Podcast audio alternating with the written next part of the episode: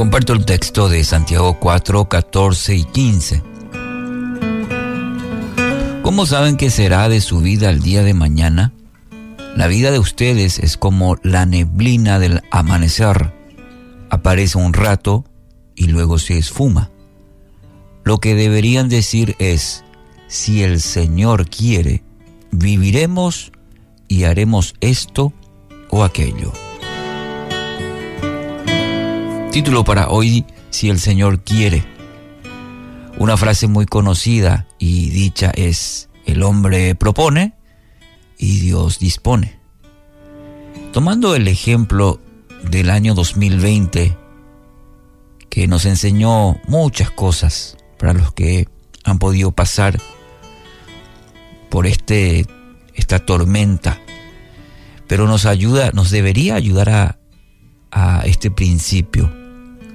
Muchos planes, muchos proyectos se establecieron y nos dimos cuenta que en un abrir y cerrar de ojos todo el escenario puede cambiar. No solamente por una pandemia, nuestros planes pueden ser eh, embestidos por la enfermedad, la pérdida de un ser querido, el trabajo, la economía. Definitivamente eh, somos muy frágiles. La incertidumbre de la vida no debe llevarnos a los extremos, es decir, por un lado, al temor, al estrés, a la ansiedad, y por otro lado tampoco a relajarnos demasiado. Debería llevarnos a una dependencia de Dios, una total dependencia. No significa que no haremos planes o no nos pondremos metas, sino que en cada una de ellas Vamos a depender de la voluntad y de la soberanía de Dios. Nuestra vida es como neblina de amanecer, dice el texto de hoy. No es cuestión de posición, de dinero, de, fama, la edad. No tenemos garantía ni certeza en cuanto al futuro. Hoy, al mirar seguramente los periódicos, vamos a notar justamente esta, esta situación que estoy mencionando. Ahí encontramos que por más que uno tenga dinero, por más que uno sea famoso, puede ser inclusive jóvenes, no hay garantía en cuanto a decir, no, este va a llegar lejos por un joven, o decir, este tiene dinero, va, va a llegar lejos.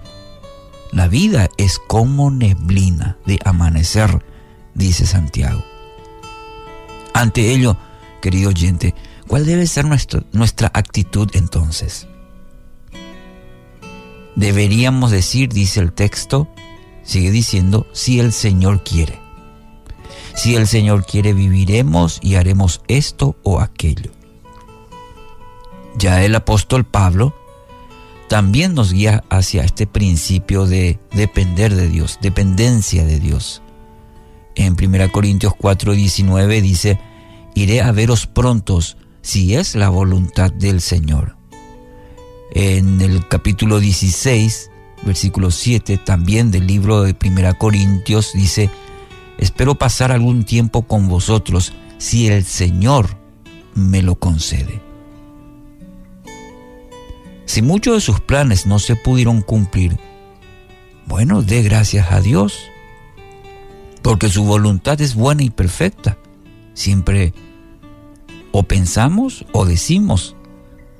Entonces, de gracias a Dios. El sabio ya nos advierte, no te jactes del mañana, ya que no sabes lo que el día traerá. Proverbios 27.1.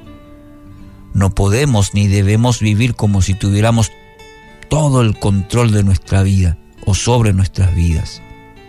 Es mejor depender por un lado y por el otro, hacer planes y confiar en la soberanía de Dios. En tal sentido, que hoy nuestra vida nos encuentre confiados en el Señor. Hoy establezca como principio en su vida la afirmación y también la actitud, porque una cosa es decir y otra es hacer que haya coincidencia de ambas cosas en su vida, si el Señor quiere. Es decir, vivir en la voluntad de Dios. Este, probablemente mucha gente, sobre todo anteriormente se usaba mucho este término, si el Señor quiere. Pero más como un término, una terminología simplemente, porque al final terminamos haciendo lo que nosotros queremos. Realmente nuestra afirmación de decir si el Señor quiere se está reflejando en nuestra vida, en esa dependencia de Dios, de su voluntad y no la mía.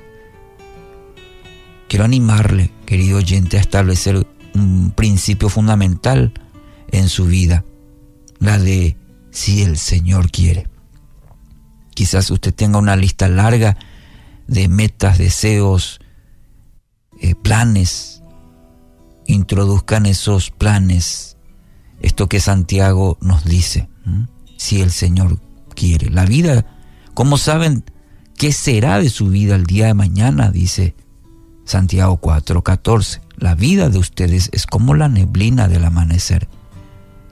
Lo que deberían decir es, si el Señor quiere, viviremos y haremos esto o aquello. Si el Señor quiere, esto le va a brindar esperanza para el presente y también seguridad para su futuro. En el nombre de Jesús.